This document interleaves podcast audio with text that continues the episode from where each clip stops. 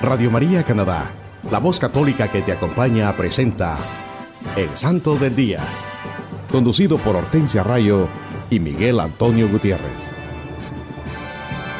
Aquí está la paciencia de los santos,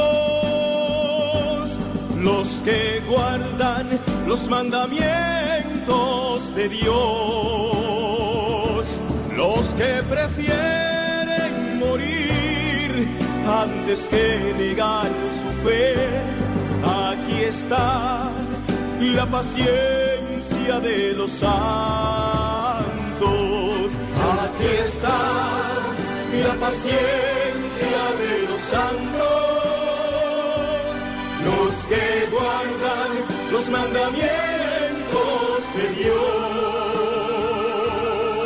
los que prefieren morir antes que negar su fe.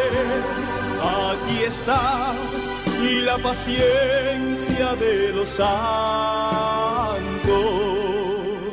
Hola queridos hermanos, les saludan sus hermanos Hortensia y Miguel.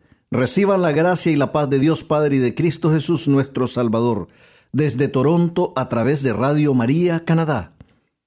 Qué bendición es llevar a ustedes la vida e historia de los santos de nuestra Iglesia Católica en su programa evangelizador El Santo del Día y Siete Minutos con Cristo. Querido hermano que nos escuchas en cualquier parte del mundo, también puedes ir a la internet o al sitio de Google y escribir radiomaria.ca diagonal sdd y esto te llevará directamente al website o página en la internet del Santo del Día, donde podrás tener acceso a todos los episodios anteriores.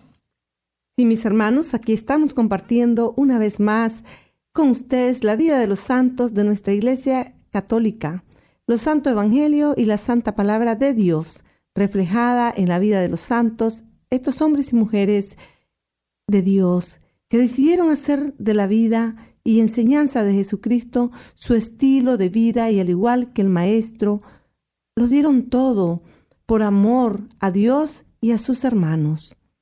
Los santos son esos hombres y mujeres de toda raza, edad y condición que tuvieron como único propósito de sus vidas el convertirse en fieles imitadores de nuestro Señor Jesucristo, proclamando el Evangelio y haciendo el bien donde quiera que iban. Se dedicaron a promover el amor y la paz en su diario vivir, al igual que lo hizo el Maestro. Sí, hermanos, de toda raza, edad y condición tenemos niños que han sido santos, hombres mayores, ancianos que se volvieron santos, soldados, reyes, príncipes, en fin, reinas, mujeres que se convirtieron y se hicieron santas, vírgenes, mujeres que y hombres que sintieron el llamado de Dios y abrieron su corazón a las enseñanzas de Cristo y se convirtieron en santos, estos bienaventurados, estos que nos dan ese gran ejemplo de cómo amar a nuestros hermanos de acuerdo a las enseñanzas de los evangelios. Ellos son los verdaderos protagonistas de la evangelización en todas sus expresiones, porque dejaron sus vidas abiertas a la inspiración del Espíritu Santo y el ideal de la vida cristiana, que es la santidad. Hermanos, escuchemos lo que nos dice el Catecismo de la Iglesia Católica en el numeral 1816. El discípulo de Cristo no debe solo guardar la fe y vivir de ella, sino también profesarla, testimoniarla con firmeza y difundirla. Todos vivan preparados para confesar a Cristo ante los hombres y a seguirle por el camino de la cruz en medio de las persecuciones que nunca faltan a la iglesia. El servicio y el testimonio de la fe son requeridos para la salvación. Todo aquel que se declare por mí ante los hombres, yo también me declararé por él ante mi Padre, que está en los cielos. Pero a quien me niegue ante los hombres, le negaré yo también ante mi Padre que está en los cielos. Nos dice el Santo Evangelio según San Mateo, capítulo 10. Sí, mis hermanos, Todos los cristianos estamos llamados a guardar nuestra fe y vivir de ella. Pero como nos dice el Catecismo de la Iglesia Católica, también debemos profesarla, testimoniarla con firmeza y difundirla. No debemos avergonzarnos de ser cristianos. En todo lugar donde nos desenvolvemos, en nuestro hogar, en nuestra comunidad y en nuestros trabajos debemos profesar nuestra fe. En privado y en público debemos ser esos fieles a nuestro Señor Jesucristo. Debemos testimoniar nuestra fe cuando se nos note que somos discípulos de Cristo con nuestras buenas obras, con nuestras palabras y acciones, con nuestras vivencias cristianas y tenemos que difundir nuestra fe propagando el Evangelio, sirviendo a nuestros hermanos y predicando el amor de Dios como lo hizo Jesús. Debemos, como hijos de Dios, predicar el Evangelio a nuestros hermanos y dando un testimonio de vida cristiano para la salvación de nuestros hermanos y la de nosotros.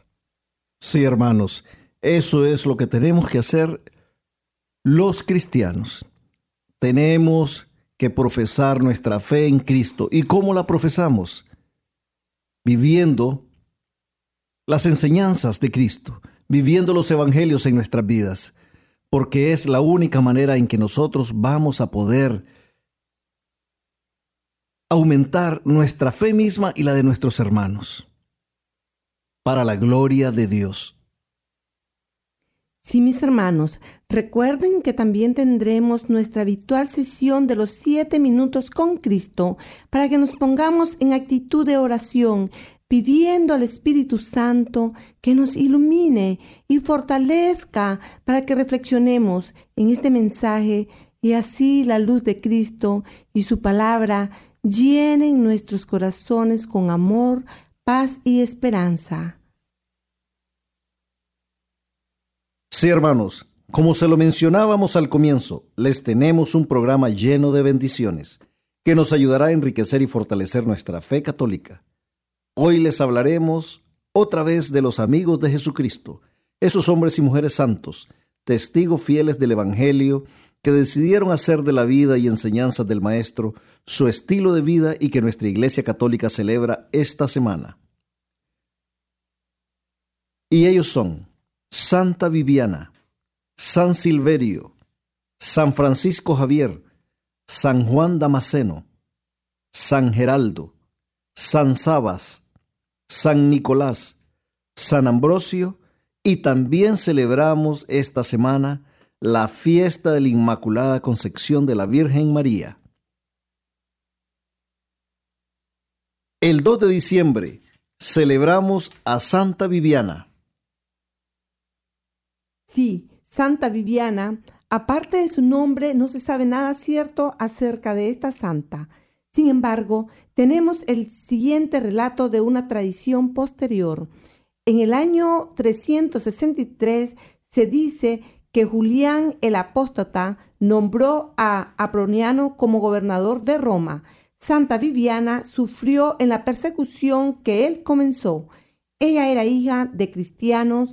Flavio un caballero romano, y Dafrosa, su esposa. Flavio fue torturado y enviado al exilio, donde murió de sus heridas. Dafrosa fue decapitada y sus dos hijas, Viviana y Demetria, despojadas de sus posesiones, fueron dejadas en la mayor miseria. Sin embargo, ellas permanecieron en su casa, pasando el tiempo en ayuno y oración. Viviana solo tenía 15 años. Y junto a su hermana Demetria, quisieron ser obligadas a renunciar a su fe. Su hermana Demetria murió en la cárcel abrumada por la ansiedad. Sin embargo, Viviana soportó estoicamente los más feroces tormentos. Impávida y resuelta, resiste incluso a los intentos de violencia carnal del gobernador, quien finalmente ordena que sea atada a una columna y flagelada hasta morir. Su cuerpo destrozado sería luego arrojado a los perros antes de ser salvado por los cristianos.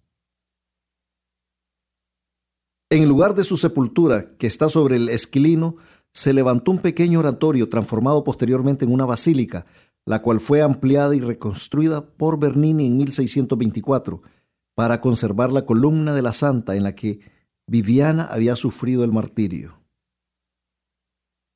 Su culto adquirió gran popularidad en Roma, al punto que se convirtió en objeto de veneración. Incluso la hierba que nace alrededor de la iglesia es utilizada para una infusión milagrosa suministrada contra todo tipo de malestar. La santa es invocada contra el mal de caída. De la columna a la que estuvo atada se raspaba el polvo para elaborar una bebida que curaba la epilepsia.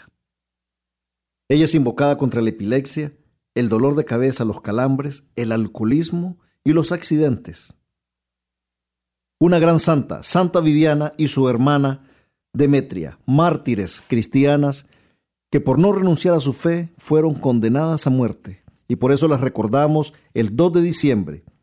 Y recordemos, hermano, que ella es invocada contra la epilepsia, el dolor de cabeza, los calambres y dicen que también el alcoholismo y los accidentes. También el 2 de diciembre celebramos a San Silverio, papa y mártir. San Silverio era subdiácono cuando al morir San Agapito fue elegido papa en el año 536. Poco tiempo después de la elección, el victorioso Belisario, general del emperador Justiniano, apareció delante de las puertas de Roma declarando la guerra contra los godos. Persuadidos por el Papa Silverio, el Senado y la gente lo admitieron dentro de la ciudad. San Silverio se había envuelto e-, e-, en muchas pugnas políticas y por esa razón él perdió su vida, porque él quería lo mejor para, para el pueblo, pero los políticos, los políticos y, trataron de interceder también en muchos asuntos y irónicamente él fue martirizado. Sus enemigos lo interceptaron en el camino un día y ahí fue asesinado. Por eso lo recordamos a San Silverio, Papa y Mártir, los 2 de diciembre. El 3 de diciembre estamos celebrando a San Francisco Javier, conocido como el patrono de las misiones extranjeras. El apóstol de las Indias nació en 1506 en el castillo de Javier en Navarra, España. Era de, descendencia noble. A los 18 años fue a París a estudiar filosofía Cerca de cuatro años más tarde, San Ignacio de Loyola llegó a esa misma ciudad y tomó su residencia en el colegio de Santa Bárbara, al cual pertenecía San Francisco Javier. En ese momento, San Francisco Javier estaba lleno de intereses y ambiciones mundanas, pero la compañía de San Ignacio ejerció una influencia tan beneficiosa sobre él que se efectuó un gran cambio en él y llegó a ser uno de los primeros discípulos de San Ignacio de Loyola. En el año 1536 fue a Venecia con los primeros compañeros de San Ignacio. Después de visitar Roma fue ordenado sacerdote en Venecia en el año 1537 y los primeros jesuitas tomaron sus votos ante el nuncio papal. Poco después de establecerse la sociedad, San Francisco Javier marchó a Portugal y en 1541 embarcó para la India, que sería su campo de trabajo por el resto de su vida, y llegó a Goa el año siguiente. Desde esa ciudad que él reformó por completo, sus labores apostólicas se extendieron a la costa Malabar, a Travancore, Malaca, las Molucas y Ceilán, y en todos esos lugares convirtió gran número de personas al cristianismo. En el año 1549 llevó la luz de la fe al Japón, en donde fue el primer misionero y donde pronto floreció una comunidad cristiana. Permaneció ahí por dos años y cuatro meses después regresó a la India en 1551. Más tarde volvió sus ojos a China y después de visitar Goa embarcó de nuevo en 1552 para lograr sus propósitos, pero Dios estaba satisfecho con su voluntad. A los 23 días de partir de Malaca llegó a la isla de Sanchón. El 20 de noviembre lo atacaron unas fiebres y solo en una costa extranjera murió el viernes 3 de diciembre de 1552, a los 46 años de edad. Fue canonizado en 1622 por el Papa Gregorio XV.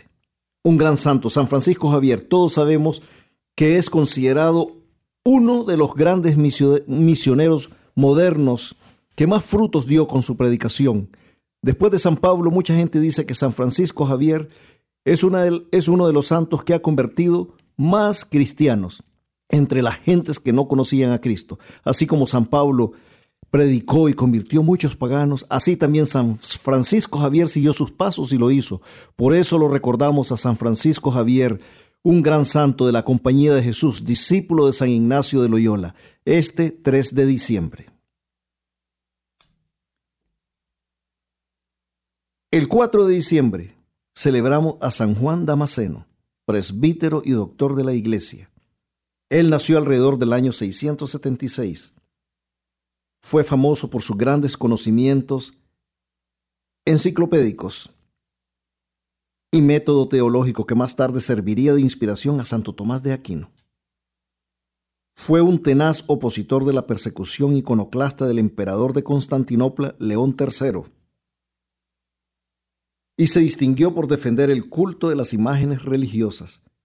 Fue condenado a que se le cortara su mano derecha, pero vivió para verla milagrosamente restablecida por la intercesión de la Santísima Virgen María. ¡Qué milagro más grande! Su mano fue cortada, pero por un milagro de la Santísima Virgen María fue restablecida. Después de continuas persecuciones, murió en paz alrededor del año 749.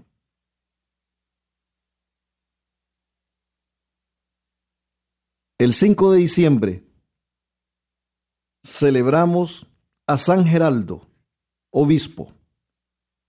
En la segunda mitad del siglo XI, el Papa delegó al arzobispo de Toledo llamado Bernardo para que hiciera una reforma eclesiástica en España. Este último llamó a varios clérigos y monjes franceses, entre los cuales se encontraba San Geraldo, abad de Moissac, que fue nombrado director del coro de la Catedral de Toledo. Cumplió también su deber este santo varón, que influenció al pueblo para su bien, que cuando la sede de Braga quedó vacante, Geraldo fue elegido por el clero y el pueblo de la ciudad para ser su obispo. Él erradicó los abusos que habían surgido, especialmente el de administrar la investidura eclesiástica a los legos. Este hombre de Dios fue llamado a su recompensa celestial el 5 de diciembre de 1108 en Bornos, Portugal, un gran santo San Geraldo. Lo recordamos los 5 de diciembre. También el 5 de diciembre celebramos a San Sabas. San Sabas, un gran santo que vivió que vivió cerca de Jerusalén. Es venerado en iglesia griega, griega, pero también en Roma donde se levantarían en el siglo VII en las colinas del Aventino un monasterio y una basílica dedicados a él. Él representa una figura de relieve entre los antiguos monjes y su ejemplo tendrá una influencia decisiva en el desarrollo del monarquismo oriental. Nacido en el año 439 en Mutalaska, Capadocia, la actual Turquía, después de haber pasado la juventud en un monasterio en el que se distingue por su austeridad, se retira a la meditación en el desierto, donde experimenta la vida eremítica. En el año 457 viaja a Jerusalén para unirse al monasterio fundado por Pasarión, aunque después se retira a Laura. Laura era un conjunto de grutas excavadas en escarpadas paredes de roca en una zona al respaldo del Valle del Cedrón, muy cerca de Jerusalén. Después de un viaje a Alejandría, obtuvo el permiso para retirarse en soledad a una gruta a la que se le accede por una escalera de cuerdas. Otros monjes quisieron imitarlo, poblando el vecindario del santo monje, quien decide guiar aquella grey en espera de un pastor. Así nace la Gran Laura, o sea, esa gran comunidad de ermitaños de Mar Saba entre Jerusalén y el Mar Muerto, uno de los más antiguos monasterios del mundo. El patriarca de Jerusalén lo ordenó sacerdote y lo nombró arquimandrita de la comunidad, es decir, su abad. El pueblo le atribuye la salvación de una desastrosa sequía, entre tantos milagros que se le atribuyen a San Sabas. Él murió el 5 de diciembre de, 532. Su cuerpo incorrupto se trasladó a Venecia y luego a Roma, donde será de, devuelto en 1965 por Pablo VI a su monasterio, aún floreciente como gesto ecuménico hacia la Iglesia Oriental. Recordamos a San Sabas todos los 5 de diciembre. 6 de diciembre celebramos a San Nicolás. San Nicolás, cuyo nombre significa protector, defensor de los pueblos. Fue tan popular en la antigüedad que se le ha consagrado en el mundo más de dos mil templos. Era invocado por los fieles en los peligros, en los naufragios, en los incendios y cuando la situación económica se ponía difícil, consiguiendo estos favores admirables por parte del santo. De él alguien dijo en la antigüedad, en tu bienaventurada alma has levantado toda clase de preciosísimas virtudes, como brillantes piedras en un rico tesoro. Y por haber sido tan amigo de la niñez, en su fiesta se reparten dulces y regalos a los niños. Y como en alemán se llama San Nicolaus, lo empezaron a llamar Santa Claus. De allí viene el nombre de Santa Claus. San Nicolaus, en alemán. Según una tradición, lo identifica con el personaje navideño que lleva regalos a los niños buenos en el día de su fiesta. Pero muchas, muchas personas han estado en desacuerdo con esta comparación porque realmente, realmente le resta importancia a las grandes virtudes de este santo. Porque él era un santo que ayudó mucho a los niños, ayudó mucho a los pobres. Él fue fiel a la iglesia romana. Ahora vamos a hablar de las grandes virtudes y características de San Nicolás. Fiel a la iglesia romana, rechazó la herejía arriana que negaba la divinidad de nuestro Señor Jesucristo y tomó parte en el año 325 en el concilio de Nicea, donde se proclama la divinidad de Cristo. Para el pueblo es una figura casi divina, que todo gesto suyo, dicen, se convierte en milagro. Él libró a tres oficiales del suplicio, resucitó, resucitó hasta muertos, aplacó tempestades en el mar y preserva, y preserva mira de una carestía. Se cuenta que los marineros de una nave llena de trigo le donaron parte de la carga y al llegar a su destino se dieron cuenta que no faltaba un solo grano. Mira qué interesante, que Santa Claus es un santo y nosotros lo miramos como lo miramos como un personaje, eh, personaje un de, de un pajano, algo sí, así, pero que- es un santo. es un Santa santo, Claus, San- es San Nicolás, que- santo.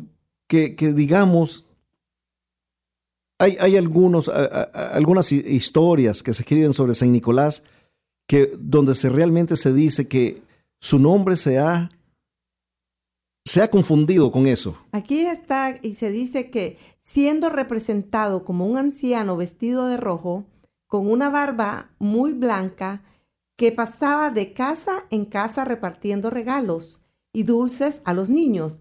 De San Nicolás escribieron muy hermosamente San Juan, Crisóstomo y otros grandes santos, pero su biografía fue escrita por el arzobispo de Constantinopla, San Metodio. Desde un gran santo. Sí, desde niño se caracterizó porque todo lo que conseguía lo repartía entre los pobres. Él siempre estaba dando, tenía mucha piedad, mucho amor. Y uno de sus tíos era obispo y este fue quien lo consagró como sacerdote. Pero al quedar huérfano, el santo repartió todas sus riquezas entre los pobres e ingresó a un monasterio. Según la tradición, en la ciudad de Mira, en Turquía, los obispos y sacerdotes se encontraban en el templo reunidos para la elección del nuevo obispo, ya que el anterior había muerto. Al fin dijeron, elegiremos al próximo sacerdote que entra al templo. En ese momento, sin saber lo que ocurría, entró Nicolás, San Nicolás, y por aclamación de todos fue elegido obispo. Hermoso. Qué hermoso. A, San Nicolás le ha pasado lo mismo que ha pasado con otro gran santo, San Patricio. Exacto. Que ese día de San Patricio es asociado con todo, todas esas cosas que pasan el día de San Patricio, restaurantes, borracheras Alcohol, y todo eso, eh, todas esas cosas. Y, y el nombre de él es aso- asociado a eso, pero realmente no es lo que el santo representa. San Patricio, otro gran santo, gran igual que San. Nicolás con grandes virtudes. Grandes, grandes, grandes santos defensores de su fe católica que dieron tanto amor a sus hermanos, pero que su imagen se ha deteriorado, por decirlo así, de esa manera popular. Uno asociado a, a- a- a ese, a, a ese representante del consumismo que conocemos como Santa Claus, que nada tiene que ver con San Nicolás. Y, San Patrick, un gran santo, lleno de virtudes, hombre de oración, asociado con todas esas grandes fiestas que, que, se celebran en San Patrick's Day. Bueno, pero aquí estamos nosotros para, para aclarar, todas esas cosas. Sí, el santo Santa, San Nicolás murió el 6 de diciembre del año 345. En Oriente lo llaman Nicolás de Mira, pero la ciudad donde fue obispo en Occidente se le llama Nicolás de Bari, porque cuando los maometanos invadieron a Turquía, un grupo de católicos sacó de allí en secreto las reliquias del santo y se las llevó a la ciudad de Bari en Italia. En esta ciudad se obtuvieron tan admirables milagros por su intercesión que su culto llegó a ser sumamente popular en toda Europa. Es patrono de Rusia, de Grecia y de Turquía. San Nicolás. Se le conoce como el patrono de los abogados, los notarios, los comerciantes farmacéuticos y protector de los niños, de los marineros y de los viajeros. Se le invoca contra todos los peligros del mar, las carestías o escaseces y los robos. Un gran santo San Nicolás que lo recordamos todos los 6 de diciembre. Pero se dice, Miguel, de que él andaba vestido así como Santa Claus. Eh, eh, eh, así como es representado Santa Claus, así él, él andaba vestido en casa en casa repartiendo caramelo a Probablemente los, los, colores de, de, su traje. color y su barba Probablemente, pero no de la manera que se viste Santa. No, no es la manera en que nosotros o el mundo lo mira, pero sí, él, él, él se vestía así con, con su capa roja. Claro que sí. Pero hay, hay bastante, pero es, ¿qué te digo? Es él lo que él andaba dando siempre, andaba regalando. Claro, entonces de ahí donde lo usan. Un gran santo, muy generoso, protector de los niños, protector de los pobres, siempre atento a las necesidades de sus hermanos. Un gran ejemplo para todos nosotros, San Nicolás, un verdadero discípulo de Cristo. El 7 de diciembre celebramos a San Ambrosio, obispo y doctor de la iglesia. Él fue elegido obispo aún antes de ser bautizado nos dice su historia. Un destino imprevisible. Nació en el año 339 en Treveris, ciudad de la Galia, y él siguió a su familia hasta Roma, donde realiza estudios de retórica y elocuencia. Se convirtió en abogado y luego en pretor en el año 370. Fue nombrado gobernador de Liguria y Emilia y después se trasladó definitivamente a Milán. San Ambrosio, cuyo nombre significa inmortal. Eso significa su nombre, inmortal. San Ambrosio componía hermosos cantos y los enseñaba al pueblo. Además, se dice que escribió muy, muy bellos libros explicando la Biblia y aconsejando métodos prácticos para progresar en la santidad. Especialmente famoso se hizo un tratado que compuso acerca de la virginidad y de la pureza. Además de su sabiduría para escribir, tenía el don de la diplomacia, siendo llamado muchas veces por el alto gobierno como embajador del país para obtener tratados de paz cuando se suscitaba algo conflictivo. San Ambrosio falleció el Viernes Santo del año 397. Nos dice su historia que cuando él presenciaba la elección del nuevo obispo de la ciudad de Milán, en el intento de él de, de aplacar discusiones que surgieron en la comunidad cristiana entre arrianos y católicos. Ya dijimos, los arrianos eran los que negaban la divinidad de Cristo y le causaron bastante daño a nuestra Santa Iglesia en ese tiempo. Como por casi 100 años ellos estuvieron influenciados por esta doctrina muchos, eh, muchos miembros de nuestra iglesia y, fueron influenciados por este hereje arrio. Él pronunció un discurso, mientras sucedía esta discusión entre arrianos y católicos, pronunció un discurso de tal manera y de tanta espiritualidad que fue aclamado para que sucediera, para que fuera el sucesor del obispo.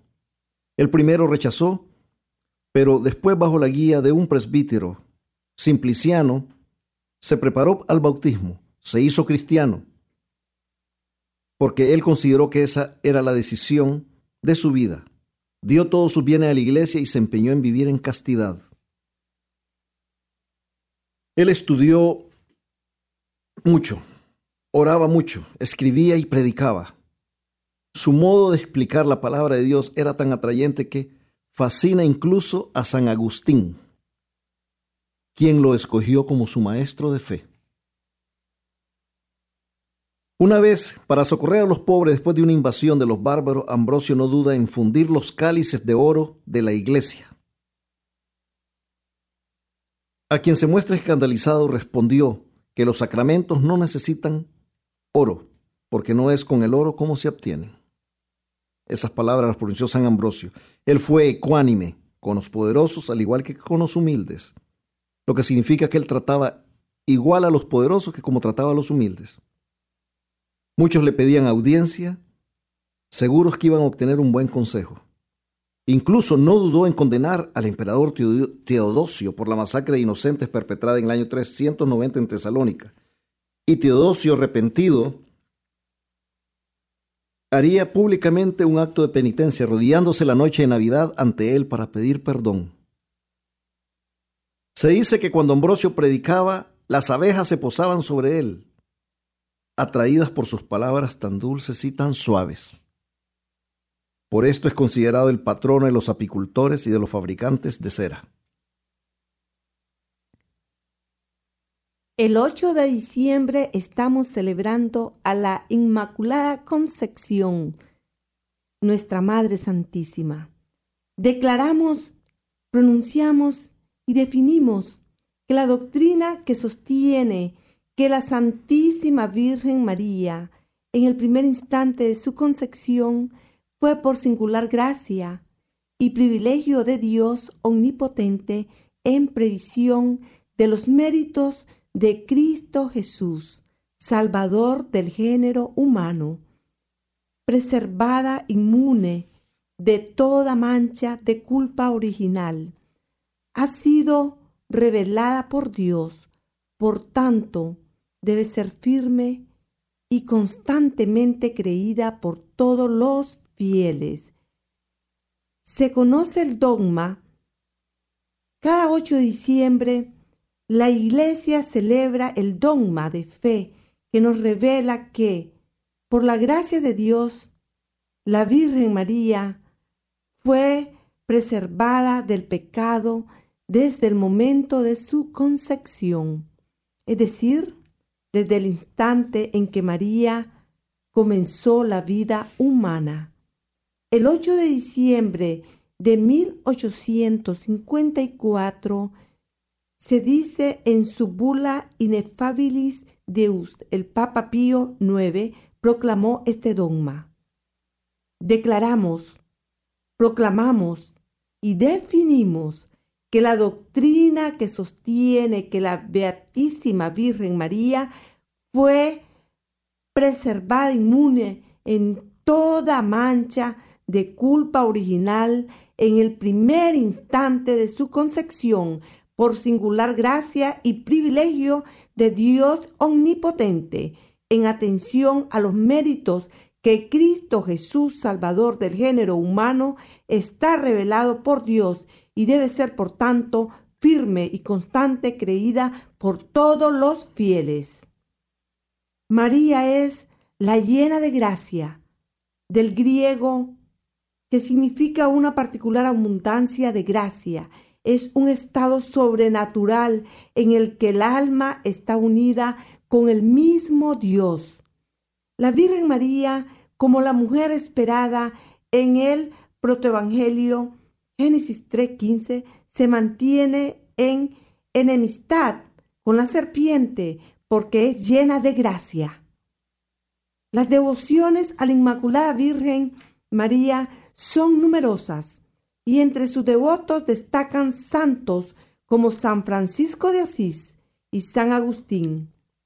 Además, la devoción a la Concepción Inmaculada de María fue llevada a toda la Iglesia de Occidente por el Papa Sixto IV en 1483. El camino para la definición dogmática de la concepción inmaculada de María fue trazado por el franciscano Duns Scotto. Se dice que al encontrarse frente a una imagen de la Virgen María, hizo esta petición. Dignaré, me laudaré de Virgo Sacrata, oh Virgen Sacrosanta, dadme las palabras propias para hablar bien de ti. Y luego el franciscano hizo estos cuestionamientos. ¿A Dios le convenía que su madre naciera sin mancha del pecado original? Sí, a Dios le convenía que su madre naciera sin ninguna mancha. Esto es lo que más honroso para él. ¿Dios podía hacer que su madre naciera sin mancha de pecado original? Sí, Dios lo puede todo y por tanto podía hacer que su madre naciera sin mancha inmaculada. ¿Lo que Dios le conviene hacer lo hace o no lo hace?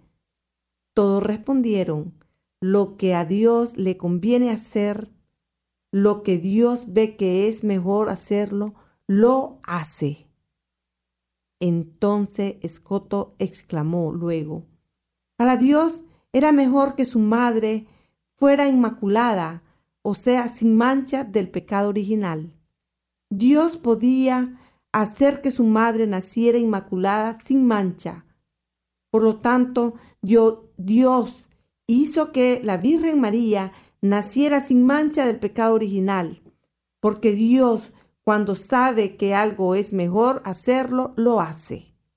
La Virgen María es inmaculada gracias a Cristo su Hijo, puesto que Él iba a nacer de su seno.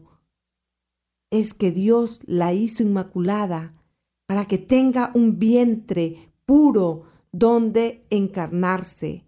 Allí se demuestra cómo Jesús es Salvador en la guarda de Dios con María y la omnipotencia del Padre. Ser revela como la causa de este don.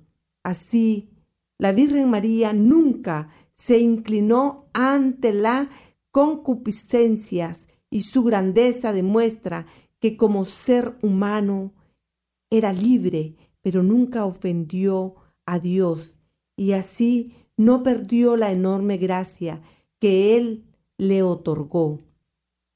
La Inmaculada Virgen María nos muestra la necesidad de tener un corazón puro para que el Señor Jesús pueda vivir en nuestro interior y de allí naciese la salvación.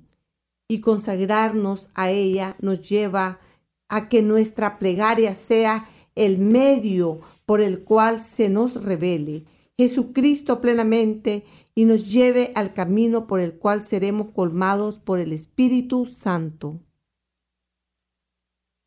La fiesta de la Inmaculada Concepción de María tuvo origen en la iglesia de Jerusalén, en la que estaba viva la memoria de su casa natal, en las cercanías de la puerta probática, también conocida como la puerta de las ovejas. Los 8 de diciembre, recordemos hermanos que celebramos la fiesta de la Inmaculada Concepción de la Virgen María, nuestra Madre, Madre de Dios, Madre nuestra, Reina de los cielos, Reina de los santos, Reina de los patriarcas. Tantos títulos tiene nuestra Madre Celestial y todos ellos merecidos por ser la Madre de Dios, la Madre de nuestro Señor Jesucristo. Roguemos a la Santísima Virgen María. Roguemos su poderosa intercesión. Y quiero recitar esta hermosa oración que sirve como consagración a nuestra Madre Santísima. Bendita sea tu pureza y eternamente lo sea, pues todo un Dios se recrea en tan graciosa belleza. A ti, celestial princesa, Virgen Sagrada María, yo te ofrezco en este día alma, vida y corazón. Mírame con compasión no me dejes, Madre mía. Hermanos, quiero compartirles el lema de San Ignacio de Loyola. Ad maiorem Dei gloriam. Que quiere decir en latín para mayor gloria de Dios. Era el lema con que más se le identificaba al santo, así como ruégale a Dios por todos los que, como tú, deseamos extender el reino de Cristo y hacer amar más a nuestro divino Salvador. Sí, hermanos, San Ignacio de Loyola nos exhorta a rogarle a Dios por todos nuestros hermanos, que también como nosotros deseamos extender el reino de Cristo y amar más a nuestro Señor Jesucristo. Esa es la misión que como católicos tenemos, orar por todos nuestros hermanos y nosotros mismos para que el reino de Cristo cada día más y predicar el Evangelio en todas partes, donde tengamos la oportunidad de hacerlo, para que aquellos que no han oído hablar de Jesucristo puedan conocerlo y amarlo. También nosotros, al evangelizar a nuestros hermanos, vamos a tener una comunión más íntima con nuestro Señor Jesucristo y aprenderemos más de su palabra y sus enseñanzas. Para mayor gloria de Dios, como nos dice San Ignacio de Loyola. Ese era el lema de San Ignacio de Loyola. Ad majorem Dei gloriam. Para mayor gloria de Dios. Qué hermosas palabras. Un gran santo San Ignacio de Loyola que nos ha dejado una gran herencia espiritual para que todos podamos ser también cada día mejores y verdaderos discípulos de Cristo. Siempre recordemos, hermanos míos, que no hay santos sin pasado, ni pecadores sin futuro. Usted está escuchando El Santo del Día y Siete Minutos con Cristo en Radio María Canadá, la voz católica que te acompaña. Nuevamente con ustedes, Hortensia Rayo y Miguel Antonio Gutiérrez. Hola mis queridos hermanos, Dios les bendiga hoy y siempre. Bienvenidos a una nueva emisión de Siete Minutos con Cristo, en esta nueva transmisión de Radio María Canadá, la voz católica que te acompaña. Les saluda su hermano Miguel y nos dice la santa palabra de Dios en el Evangelio según San Juan, capítulo 2, versículos del 1 al 12. Tres días después se celebraba una boda en Caná de Galilea, y estaba allí la madre de Jesús. Fue invitado también a la boda Jesús con sus discípulos. Y como faltara vino, porque se había acabado el vino de la boda, le dice a Jesús su madre, no tienen vino. Jesús le responde, ¿qué tengo yo contigo, mujer? Todavía no ha llegado mi hora. Dice su madre a los sirvientes, haced lo que él os diga. Había allí seis tinajas de piedra, puestas para las purificaciones de los judíos, de dos o tres medidas cada una. Les dice Jesús, llenad las tinajas de agua, y las llenaron hasta arriba. Sacadlo ahora, le dice, y llevadlo al maestre Sala. Ellos lo llevaron. Cuando el maestre Sala probó el agua convertida en vino, como ignoraba de dónde era, los sirvientes, los que habían sacado el agua, sí que lo sabían. Llama el maestre Sala al novio y le dice, todos sirven primero el vino bueno, y cuando ya están bebidos el inferior, pero tú has guardado el vino bueno hasta ahora. Así, en Caná de Galilea, dio Jesús comienzo a sus señales y manifestó su gloria y creyeron en él sus discípulos. Después bajó a Cafarnaum con su madre y sus hermanos y sus discípulos, pero no se quedaron allí muchos días. Palabra de Dios, te alabamos Señor. Queridos hermanos, bendito, alabado y glorificado sea nuestro Señor Jesucristo, Hijo del Padre porque Él no cesa en su empeño de darnos amor todos los días de nuestras vidas, a cada momento, a cada instante. Él siempre está ahí esperando que nosotros demos ese paso valiente y firme hacia donde Él está, amorosamente, pacientemente, esperando por nosotros. En esta santa palabra que nos regala el Evangelio de San Juan en este día, nos podemos dar cuenta que nuestra Madre Santísima, la Virgen María y nuestro Señor Jesucristo siempre están atentos a nuestras necesidades. El milagro de Caná es el primer milagro que obra nuestro Señor Jesucristo. Ahí en Caná de Galilea, el maestro escucha la petición de su madre y manifiesta su gloria. Y los discípulos, dice el Santo Evangelio, creyeron en él. Se celebraba una boda, un matrimonio. Siempre estos eventos son acontecimientos importantes en nuestras vidas. Imaginémonos, hermanos, que se celebra nuestra boda. También aquí en esta palabra nos damos cuenta cómo el Señor resalta la importancia del matrimonio al bendecirlos transformando el agua en vino. Dice la santa palabra de Dios que ahí estaba la madre de Jesús. ¡Qué bendición! La Virgen María estaba ahí de invitada. Y también Jesús con sus discípulos. Aquí nos damos cuenta que Jesús y María siempre son y deberían ser invitados juntos. No podemos separar el uno del otro. Están unidos siempre por un vínculo de amor, un amor incomparable, un amor infinito. Donde está la Virgen, donde está la Madre Santísima, María, ahí está Jesús. ¿Y qué pasa en la celebración que se está dando? Se acabó el vino. Y dice la Santa Madre de Dios, no tienen vino. He aquí la preocupación de la Virgen María por los demás, por todos nosotros. Ella siempre está intercediendo por el matrimonio, por la pareja que se ha casado, por todos los matrimonios. Nuestra Madre siempre está intercediendo por nosotros, aunque nosotros no nos demos cuenta.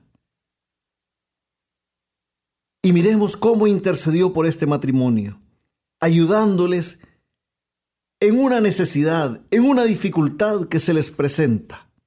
El amor de la Virgen María para nosotros es un amor de madre, incondicional, constante, perenne, permanente.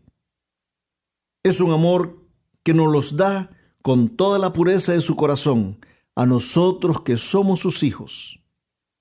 Y en este primer milagro que Jesús obra es porque su Madre Santísima se lo pide ella intercede por la pareja que se ha casado y le menciona a Jesús que no hay vino. Jesús le responde de una manera que solo ella puede entender lo que él quiere decir. ¿Qué tengo yo contigo, mujer? Cuando él le da esta respuesta, nos damos cuenta que en el antiguo Israel, cuando alguien decía mujer, y en una expresión, en una situación como esta, él está diciendo, ¿qué tengo yo contigo, señora? Todavía no ha llegado mi hora. La Virgen conocía muy bien a su Hijo y su condición divina. Ella sabe que Jesús es capaz de grandes prodigios y milagros. Aquí la Santísima Virgen está poniendo a Jesús en una posición en la que Él tiene que adelantar sus planes de redención, de evangelización al mundo. La Madre Santísima ve la necesidad y hace que Jesús empiece su ministerio de amor y misericordia ahí mismo en Caná de Galilea. Lo hace que obre el primer milagro, manifestando su gloria, y para que los discípulos crean en el Hijo de Dios. Ella humildemente se queda callada. Entonces es Jesús el que toma la iniciativa en ese momento y realiza su primer milagro.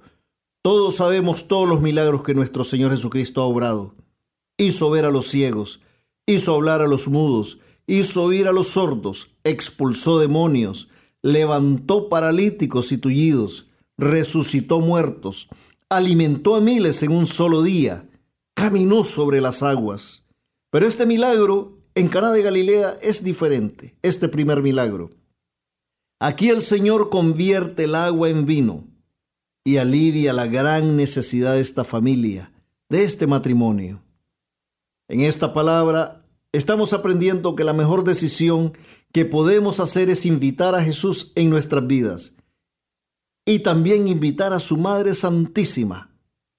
porque cuando surja la necesidad, ellos estarán presentes ahí, listos para brindarnos su ayuda y su bendición. Si María no está en nuestras vidas, ¿quién le dirá Jesús? No tiene salud, no tiene fe, no tiene esperanza, no tienen a quién recurrir. No pueden salir de esa situación. No se pueden sanar. No se pueden liberar. no tienen fuerzas y voluntad para seguir adelante. ¿Quién le dirá a Jesús eso si no es la Madre Santísima? Si ella no está en nuestras vidas, ¿quién nos podrá auxiliar? ¿Quién nos podrá ayudar en esas situaciones difíciles que se presentan?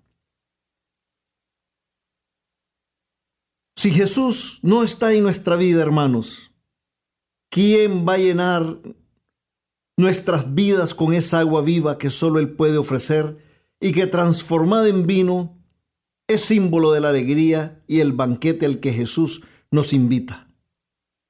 Si Jesús no está en nuestras vidas, ¿quién nos dará la fortaleza ante las pruebas que se presentan? ¿Quién nos ayudará a cargar nuestras cruces y hacerlas más livianas? Jesús es el vino nuevo, sello de la nueva alianza que Él hace con su iglesia con nosotros. Cristo es el vino para nuestra salvación. En Él nos fortalecemos. Su Santo Espíritu nos fortalece. En Caná se nos revela que Jesús es el novio y nosotros su iglesia. Somos la esposa de Cristo. Así, aquí, aquí se consuma esta alianza de amor. La Santísima Virgen María es la portadora del mensaje que se nos da a todos como iglesia, la misión que tenemos, y es haced lo que Él os diga. Eso es lo que la Virgen Santísima nos da también como enseñanza. Haced lo que Él os diga. Nuestro Señor Jesucristo es el Verbo encarnado. Él es la buena nueva. Ahí en la Santa Palabra está clara y sencillamente todo lo que nosotros tenemos que hacer. ¿Y qué nos dice Jesús? La respuesta está en el Santo Evangelio según San Mateo capítulo 22, versículos del 36 al 40. Amarás al Señor tu Dios con todo tu corazón, con toda tu alma, con toda tu mente. Este es el mayor y primer mandamiento. El segundo es semejante a este Amarás a tu prójimo como a ti mismo. De estos mandamientos penden la ley y los profetas. Palabra de Dios, te alabamos Señor. Es este el mensaje que nos da la Virgen María. Escuchen su palabra, miren su ejemplo, sigan sus pasos, imítenlo, hagan lo que Él les diga. Seamos esos sirvientes obedientes como los que llenaron las tinajas de piedra en Caná Ayudemos a nuestro Señor Jesucristo en su misión, así como lo hicieron esos sirvientes. Porque Él quiere que nosotros le ayudemos, que nos involucremos en su obra, en la construcción de su reino. Por eso Él, Él pudo haberlo hecho solo cuando vino al mundo, pero Él escogió a doce discípulos, porque Él quería, Él quería que todos participáramos en la construcción del reino. Él quiere que todos participemos en la construcción del reino. Si hacemos lo que la Virgen Santísima aconseja, nuestras vidas se llenarán de bendiciones y podremos tomar ese vino nuevo que Cristo nos ofrece a todos los miembros de su iglesia, a todos los que queremos seguir sus pasos. Pero Él no quiere que solo seamos sus seguidores. Jesús quiere que seamos discípulos también, verdaderos discípulos, que seamos misioneros evangelizadores, que seamos sus colaboradores en la salvación de nuestros hermanos y en la salvación nuestra también. Jesucristo quiere que le ayudemos en esta obra de salvación. En el libro de Éxodo capítulo 19, ya el pueblo de Israel había hecho esta declaración de fe. Haremos todo cuanto ha dicho Yahvé. Y es la declaración de fe que esta santa palabra quiere que reafirmemos este día. Hermano y hermana, yo te invito ahí donde te encuentras. Y te pregunto, ¿estás dispuesto? ¿Estás dispuesta? Y me la pregunto yo también. ¿Estamos dispuestos a hacer lo que Jesús nos dice? Hacer lo que nuestro Señor Jesucristo nos dice es lo que traerá bendiciones y gozo a nuestras vidas. Esto es lo que hará que nuestras vidas se transformen por el poder de Jesucristo. Y entonces podremos realmente encontrar la verdadera felicidad y gozo en nuestros corazones. Hermanos, nosotros al igual que esas tinajas de piedra, dejemos que Jesús nos llene con su gracia, que ese milagro que anhelamos se realice en nosotros, al igual que el agua se convirtió en vino por su gran amor y su gran poder, que también nosotros podamos experimentar esa transformación en nuestras vidas. Al igual que esas tinajas de piedra que estaban vacías, permitamos que el Espíritu Santo llene nuestras vidas con su amor, con la luz de Cristo, con su gracia, y podamos ver sus promesas. El vino viejo no debe tener cabida en nuestras vidas. El vino nuevo es el que debemos anhelar en nuestros corazones el vino que representa el amor, la paz y el gozo que solo Cristo puede traer a nuestras vidas. Dejemos que Jesús manifieste su gloria en nuestra existencia, en nuestra familia, en nuestro hogar, en nuestro matrimonio, en nuestros trabajos y en la relación con nuestros hermanos, la misma gloria que manifestó en Caná de Galilea. Seamos valientes, hermanos, y hagamos lo que nuestro Señor Jesucristo nos dice, y así podremos ver la gloria de Dios en nuestras vidas. Así su poder se manifestará en nosotros por siempre. Roguemos a nuestra Madre Santísima, la Santísima Virgen María, que interceda ante nuestro Señor Jesucristo por todos nosotros y nos cubra con su santo manto todos los días de nuestra vida, para que podamos glorificar a Dios siguiendo el ejemplo de nuestro Señor Jesucristo siempre guiados y fortalecidos por el Espíritu Santo. Y nunca, nunca olvidemos que amar a nuestros hermanos tal y como son y sin condiciones es ser amigos de Jesucristo. Gracias por acompañarnos y recuerden seguir en sintonía de todos los programas de nuestra emisora Radio María Canadá. Hasta la próxima, que Dios me los bendiga.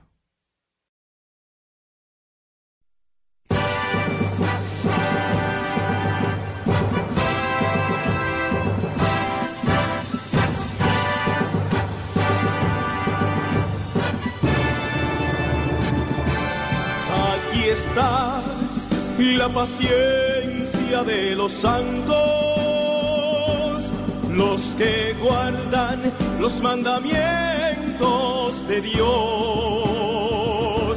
los que prefieren morir antes que negar su fe.